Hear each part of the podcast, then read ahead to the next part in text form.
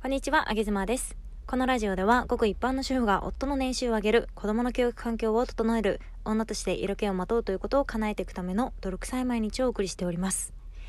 えーついにですね、あげ妻はこの世界に足を踏み入れてしまいまして、ちょっとこの世界の魅力に少しハマってしまいましてですね、今日は皆さんに、えーこの世界の魅力を少しでもお伝えできたらと思って収録をしております。えー皆さんは SM やったことありますでしょうか？えーこの前ですね、あのスタンド FM のライブに私が、えーコメントでね、えー参加をしていた時に、まあ、そこで出会った方と、えーちょっとこうやり取りもさせていただきながら配信も聞かせていただきながらなんかちょっとねすごい世界があるんだなということであのやり取りをしていきましたところなんか流れ着いてですねコラボライブをしようということになりまして あのライブをしてきました。でお昼間にですね、えーまあすごい話をたくさん聞いてきたわけなんですけれども。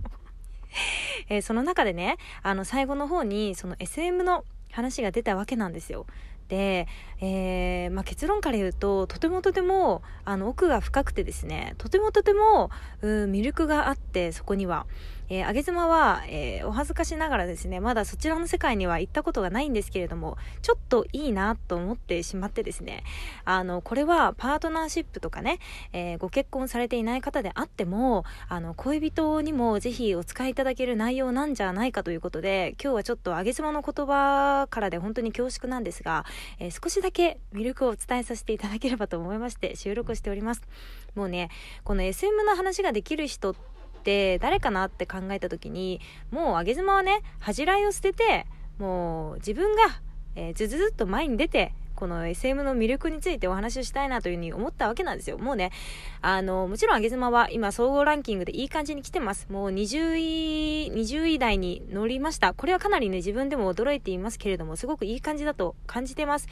で、さらに言えば、スポンサーもついてくださって、えー本当にいいスポンサー様についていただけてわるわけなんですけれども、けどもうそんなの関係ないということでね、もうね、魅力をドドドンと、SM の魅力をドドドンと今日は出していきたいと思います。はい、ということで進めていきます。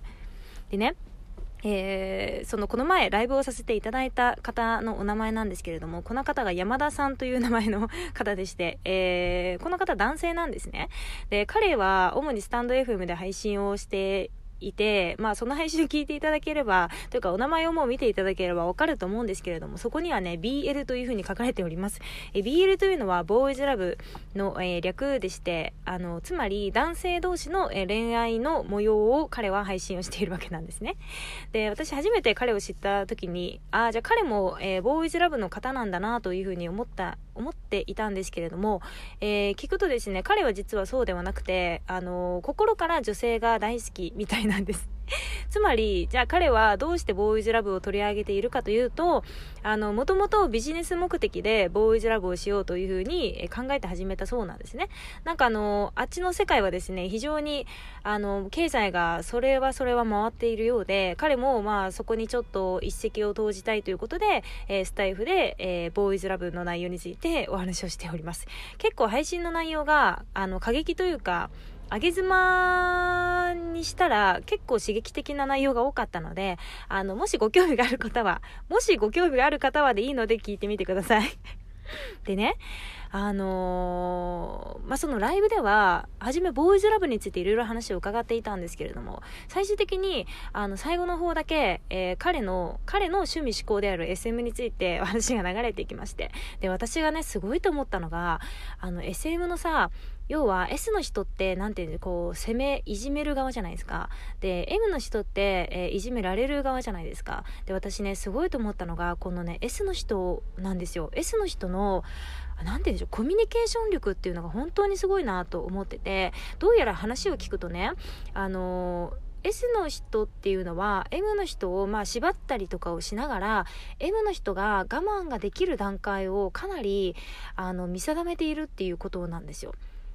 えー少し説明しますと例えばね、えー M の方がね、えーレベル1のあのいじめられ度で我慢ができるとまだ余裕だというふうに S の人が判断した場合にじゃあ M の人にはレベル2のいじめをやってみようということでレベル2に上げるんですって。でレベル2でももう少しいけそうだなっていうふうに判断をすると今度レベル3に上げてみるんだそうですよ。でねレベル3に上げるとさすがにちょっと今の人もレベル3だときついなっていう感じになってくるんですって。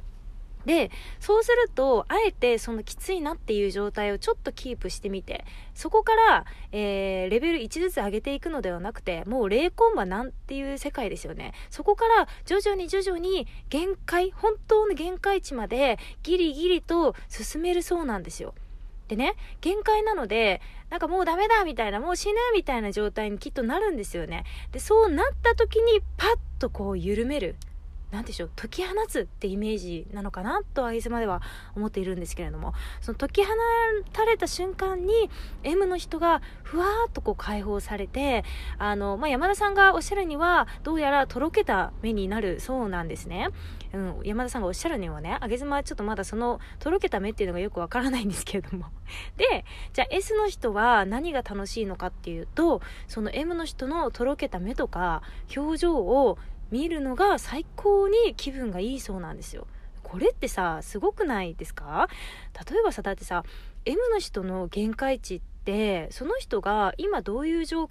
態かでレベルを1個上げたら次はあこの状態なんだみたいなっていうのを言葉だけではなくてその人の表情とか、えー、声とか、まあ、体の動きとかそういったもので全てを総合的に見て感じ取りじゃあ次はこのぐらいいけるかなとかここまでだったらいけそうだなみたいのを手ほどきをするんですよ。これってすごくない？だってさ自分だったら私だったらね多分できないですよ。だってさ毎日会って毎日会話する夫ですらあの理解できてないんだもん。夫のもう限界超えさせちゃってさ男の前家出したぐらいなんで全然できてないんですよ。それを S の人は M, と M の人に対してあこれぐらいまだ余裕あるな。これぐらいちょっと限界に近づいてるな。ここもあの無理だなっていうところをじりじりと攻め込んでいくんですよ。でね S の人の楽しみって何なのかなっていうのをちょっと聞いたんですよねそのライブで。そしたら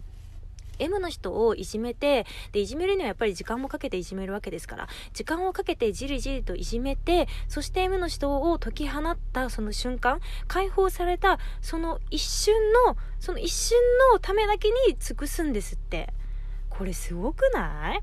もうさどれくらいのさ時間をかけるのか正直わからないですよ、えー、プレイ時間が1時間なのか30分なのか10分で終わるのかわかんないけどでも解放された瞬間なんてさ要は一瞬の出来事じゃないですか。その一瞬のためにさ要は信頼関係を築いてねコミュニケーションを取っていくわけですよ S の人はね。でねこのコミュニケーションっていうのもちょっと詳しくあの聞いてみたんですけれども要はその本番えー、プレイの時間帯だけではなくて、日頃からねそういうコミュニケーションとか信頼関係っていうのは、えー、S の人っては S の人っていうのは結構気にされているそうなんですよ。でねやっぱり想像してみたら M の人がさ、うん、自分の限界をさ S の人に任せるわけじゃないですか。こう身を委ねるわけじゃないですか。下手したら死んじゃうというかさもうやばい状態になるわけでしょ？でさそれってかなりのやっぱり信頼関係がね深い関係がそこにないと絶対に私は相手にそんな状態を委ねられないと思うんですよ。でね考えてみていただきたいんですけど自分の限界値を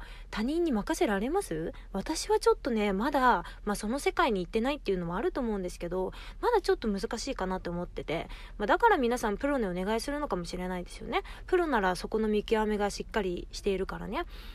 っていう風にちょっといろいろ考えてみてあなんかなかなかこの SM の世界もすごく深い世界なんだなっていう風に思いました。やっぱりこの人と人との信頼関係というかコミュニケーションをどうとっていってそして、えー、2人で同じ、えー、目標到達地点目指して、えー、2人して励んでいくその姿っていうのもねちょっと私の目からすると美しくその2人の光景が映ったんですよ、どんな2人を想像しているのかっていう話なんですけれどもね。でねまあ終始私は今日は何の話をしてるんだろうちょっとわかんないんですけど、まあ、あのー、そのね、山田さんが最後におっしゃっていたのは、これってね、あの、よくある夫婦のセックスレス問題にも使えるんじゃないですかみたいなことをおっしゃってくれてて、要は普段と違う自分になることができるし、例えば、じゃあなんかこう、普段のおせっせでちょっとマンネリしてきちゃったって時にね、何か小道具を使ったところで、男性側からすると、そんなにね、気分って変わらないらしいんですよ、実は。だからふんガラッと雰囲気を変えてみるとか何かこう新しい自分になるっていう面から考えてみるとこの SM っていう技術は結構セックスレスにはいいんじゃないかみたいなそんな深い話に最後行き着きましてですね。そして1月28日木曜日、えー、13時からですね、えー、またこの山田さんとコラボライブをさせていただくことになりました、えー、テーマはこの、まあ、夫婦のというかパートナーとの、えセックスレス問題についてお話をさせていただきます、え山田さんで本当にねね、キャラ濃いんですけど、あの、非常に真面目な方で、そして誠実で、そして頭がいい。あげさまは本当にね、この方とライブをしていて、本当に楽しかった。なんか こうやって楽しかったっていうのも悔しいぐらいなんだけど、でも完全に山田さんのペースに巻き込まれました。だからね、心から楽しんだ。ということで、1月28日木曜日13時、あの、真っ昼間からセックスレス問題について2人で語り合おうと思いますので、あの、男性からぶっちゃけ、そういう問題ってどういう風に感じるみたいなこともね、あの、ざっくばらんと聞いてみたいと思いますので、もし、あの、お時間ある方は お昼まで申し訳ありませんが、ご参加いただければという風に思います。本当にね、山田さんね、いい声出してくるんですよ。なんか、あげずまみたいなさ、いい声出してくるからさ、照れるんだよね。照れるんだけど、ちょっとでも、次は頑張って勝ちに行きたいなと思っておりますので、ぜひ皆さん応援の方でよろしくお願いいたします。ということで、今日は、えー、SM の世界についてお話をしてみました、見ました。結構語ってしまいました。申し訳ございません。それでは、バイバイ。